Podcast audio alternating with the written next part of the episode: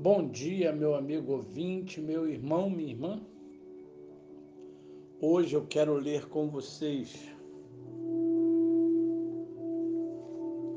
o livro de Salmos, capítulo 1, a partir do versículo 1, que a gente lê assim: Bem-aventurado o homem que não anda no conselho dos ímpios não se detém no caminho dos pecadores, nem se assenta na roda dos escarnecedores.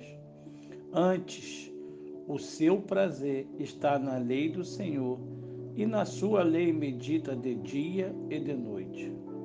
Ele é como árvore plantada junto à corrente de águas que no devido tempo dá o seu fruto, e cuja folhagem não murcha, e tudo quanto ele faz será bem sucedido.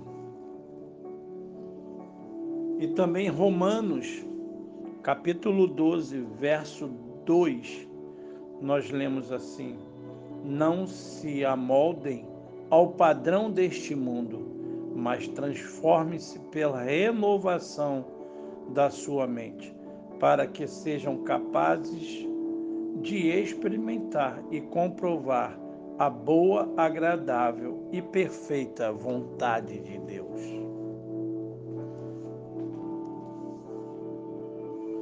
Por onde andamos e para qualquer lado que olhamos, presenciamos corrupção, vergonha, traição, escândalos, imoralidade. O mundo está corrompido provavelmente como nos tempos de Noé. Esse caos tem dificultado a situação dos que desejam agradar a Deus e ficam sujeitos a constrangimentos e até a perseguição. Vocês não são do mundo, disse Jesus aos seus discípulos, mas cá estamos nós, literalmente no mundo não dá para fugir dele. Confrontamo-nos com todo tipo de tentação e pecado nos lugares pelos quais passamos e muitas vezes dentro de nossas casas. Os reality shows que exibem tanta baixaria, vulgaridade e promiscuidade adentram nossas casas pela TV as músicas com letras aludindo às drogas, sexo livre e violência chegam aos nossos ouvidos pelas ondas do rádio.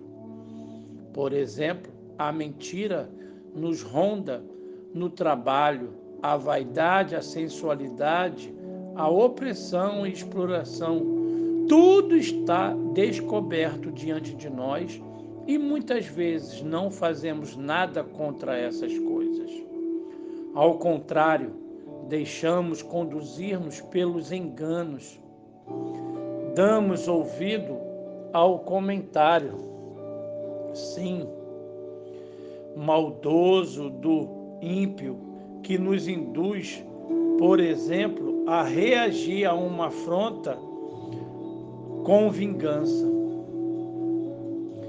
trilhamos o caminho daqueles que vivem sem Deus ao participar de negócios nem sempre limpos. Aderimos a manifestações para ficar bem na fita ou bem na foto, mesmo quando esses movimentos reivindicam algo contrário à palavra de Deus. Sim, a verdade da palavra de Deus. É necessário ter muito cuidado. Quem é cristão não pode se amoldar aos padrões deste mundo. Quem tem fé em Deus, quem confia nele, precisa ter bem definido o seu manual de conduta. A Bíblia, a palavra de Deus, devemos sim amar o pecador e interceder a Deus por ele, mas não nos envolver com as práticas que desagradam a Deus. Deus nos purifica pela sua graça e com ele podemos permanecer puros. A Bíblia ainda diz: Conhecereis a verdade, a verdade da palavra, e ela vos libertará. É, meu amigo, meu irmão, que você seja liberto, purificado, transformado pelo poder da palavra de Deus. A Bíblia Sagrada, sim, um livro a qual nos dá condições de termos o nosso manual de regra e prática. E assim sendo, que Deus te abençoe, que Deus te ajude.